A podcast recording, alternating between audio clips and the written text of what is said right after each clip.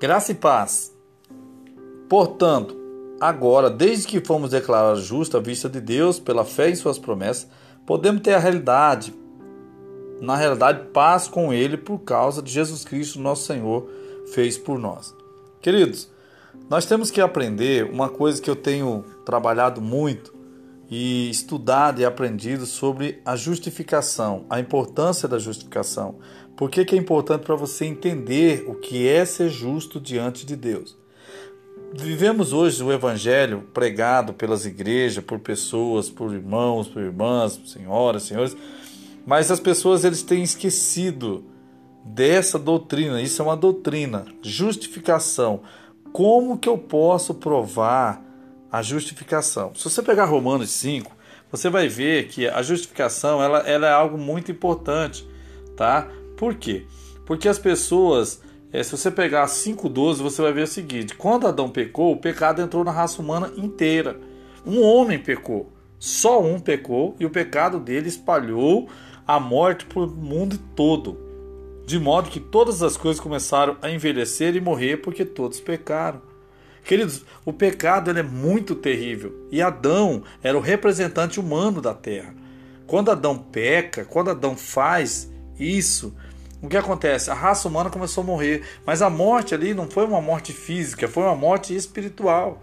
O homem espalhou, é, se afastou de Deus. O homem começou a se afastar do Senhor e aí ele começou a morrer, tá? Você vê que Adão viveu quantos anos, né?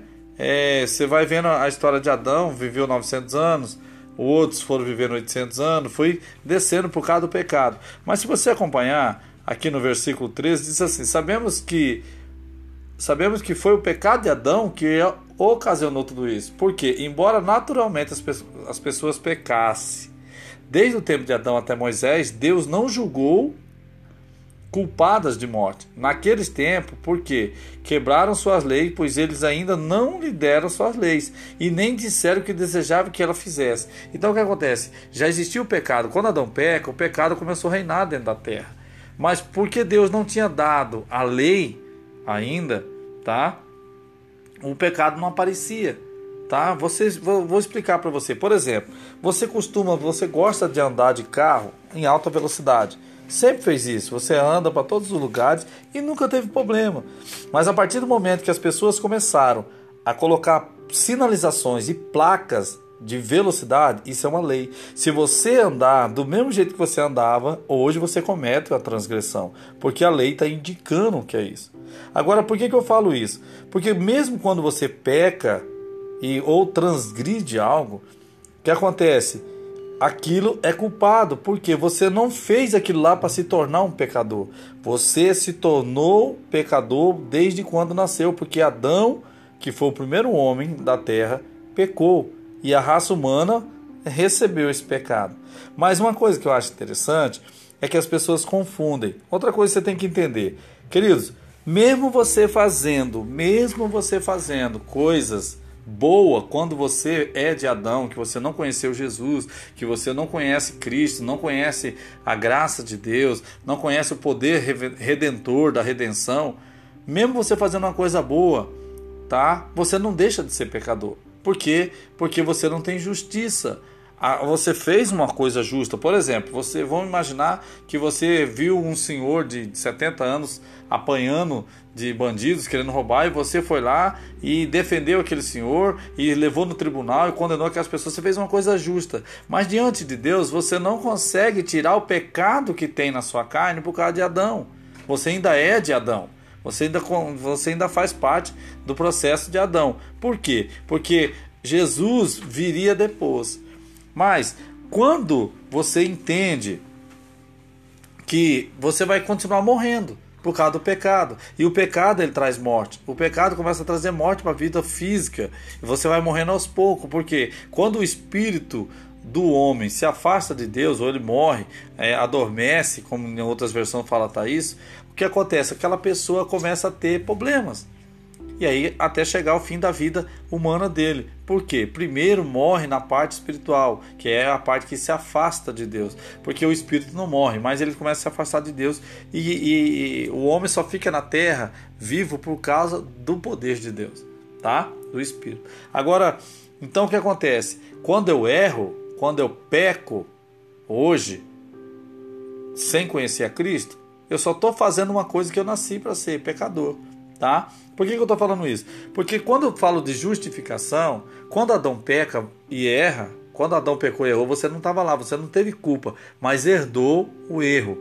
Mesmo fazendo coisas boas, você continua sendo pecador. Por quê? Porque o primeiro homem caiu. O primeiro homem pecou e entregou para Satanás essa autoridade. Mas graças a Deus por Cristo Jesus, porque Cristo veio. Se você pegar aqui Romanos 17, 5, 17, ele vai dizer o seguinte: O pecado de um único homem, Adão, fez com que a morte reinasse sobre todos.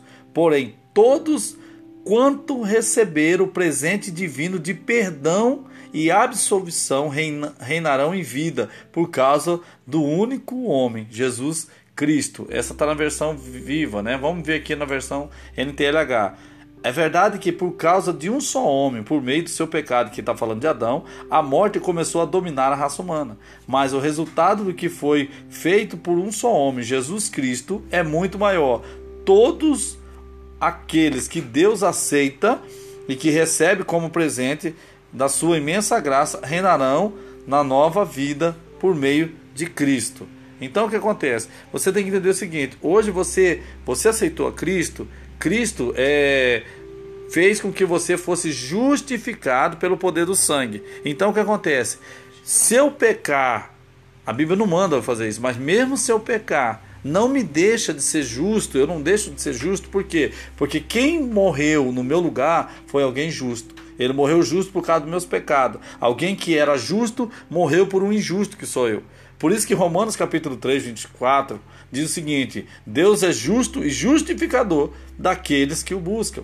Então, o que acontece? Por causa que você crê em Cristo, você recebeu o dom da justiça. Se você pegar Romanos 5,17, ele vai falar sobre o dom da justiça. E o que é o dom da justiça? Eu vou mostrar para você aqui. O dom da justiça está aqui, ó.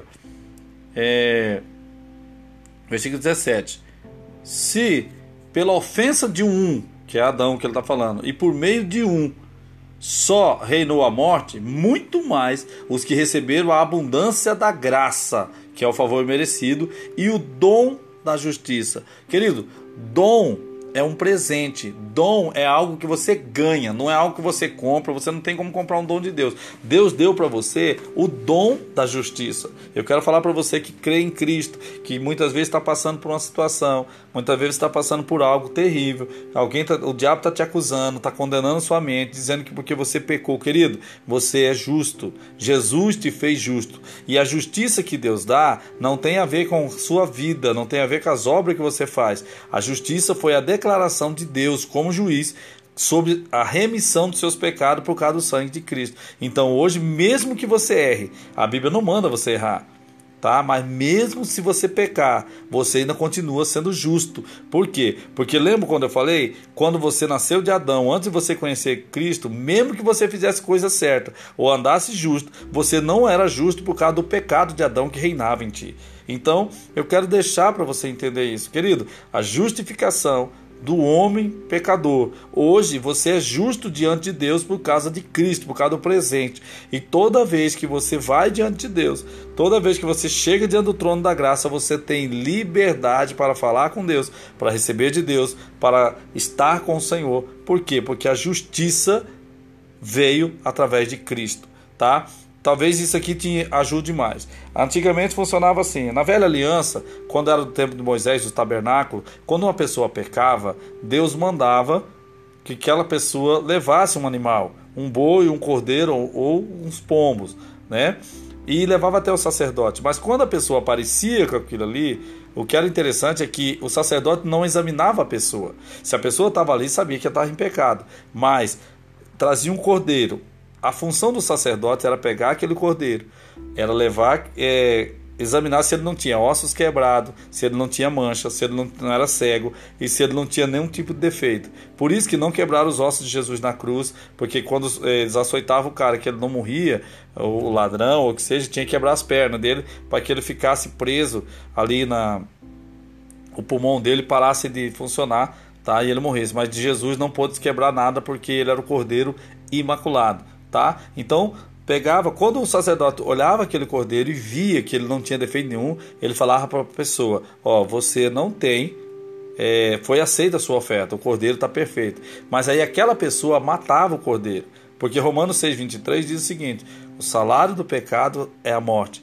E na época da velha aliança da lei, tinha que ter duas coisas: tinha que ter morte e juízo. Então, o cara que, que levou, a pessoa que levava, trazia aquele cordeiro, pegava um cutelo, cortava o cordeiro, a garganta do cordeiro, derramava o sangue. O sangue é a remissão dos pecados. Mas depois tinha que pegar aquele animal e tacar fogo nele, tacar, que representava juízo. Ele era morto e condenado né, a, a sofrer juízo. Mas o que aconteceu?